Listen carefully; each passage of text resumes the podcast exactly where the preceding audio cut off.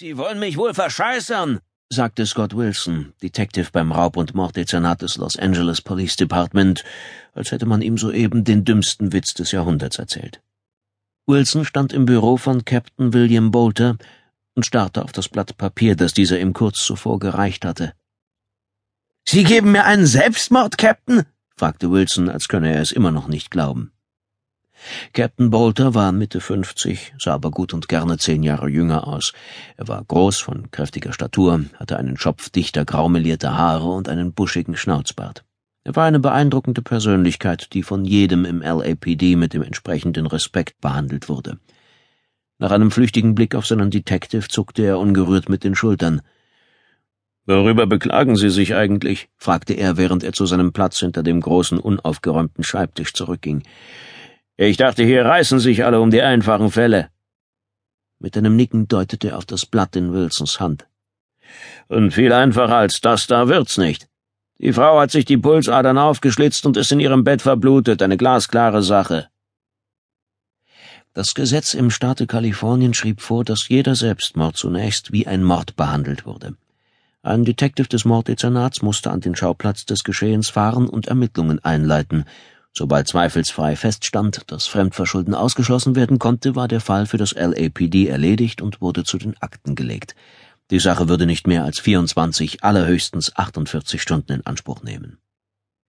Klar, sagte Wilson, während er das Blatt wieder auf den Schreibtisch des Captains legte. Ich liebe glasklare Sachen. Aber bei Selbstmord hat man immer so viel Papierkram, Captain, das wissen Sie doch selbst. Papierkram, der schnellstens erledigt werden muss. Er deutete in Richtung des angrenzenden Großraumbüros.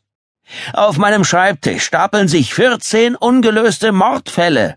Ich stecke so tief in der Arbeit, dass ich nicht mal Zeit für eine Pinkelpause habe. Und jetzt soll ich einen, vielleicht sogar zwei Tage drangeben, nur weil sich so eine Tussi das Licht ausgeknipst hat.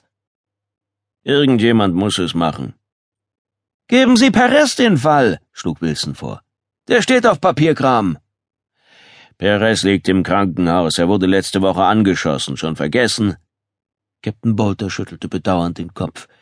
Tut mir leid, mein Freund, aber Sie werden wohl in den sauren Apfel beißen müssen. Ich habe sonst niemanden. In diesem Augenblick klopfte es an der Tür. Herein, rief der Captain. Die Tür wurde geöffnet und ein Mann Mitte zwanzig steckte den Kopf ins Büro. Er trug einen dunklen Anzug, in dem er sich nicht sonderlich wohl zu fühlen schien, und war etwas über 1,80 groß, hatte breite Schultern und einen muskulösen Körperbau. Sein jugendliches Gesicht strahlte eine innere Ruhe aus, die auf Zuverlässigkeit und Entschlossenheit hindeutete. Sein wacher, scharfer Blick ließ darauf schließen, dass er über ein ausgeprägtes Selbstbewusstsein verfügte, ohne jedoch zur Selbstüberschätzung zu neigen. Und wer in drei Teufels Namen sind Sie?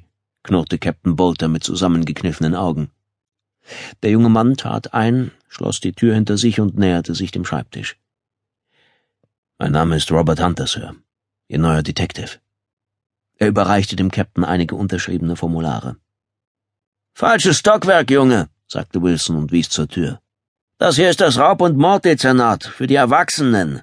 Sie suchen wahrscheinlich das Dezernat für Wirtschaftskriminalität oder die Rechercheabteilung, die sind zwei Etagen tiefer. Hunter nickte. Ja, das ist mir bekannt, vielen Dank, aber ich bin hier richtig. Wilson lachte. Das ist ja wohl ein Witz. Sie sehen aus, als wären Sie nicht mal alt genug zum Rasieren.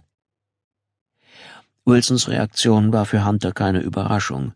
Ein Officer beim LAPD verbrachte im Durchschnitt mindestens sechs Jahre auf Streife, bevor er sich um einen Posten als Detective bewerben durfte. Wurde seine Bewerbung angenommen, dauerte es in der Regel noch weitere vier bis fünf Jahre, bis man ihn für eine Stelle im Raub- und Morddezernat auch nur in Betracht zog. Nur wenige schafften es bis dorthin. Die Detectives des Raub- und Morddezernats galten als die Elite des LAPD. Wilson kannte keinen unter 30, der es so weit gebracht hatte. Hunter war sich dieser Tatsache durchaus bewusst.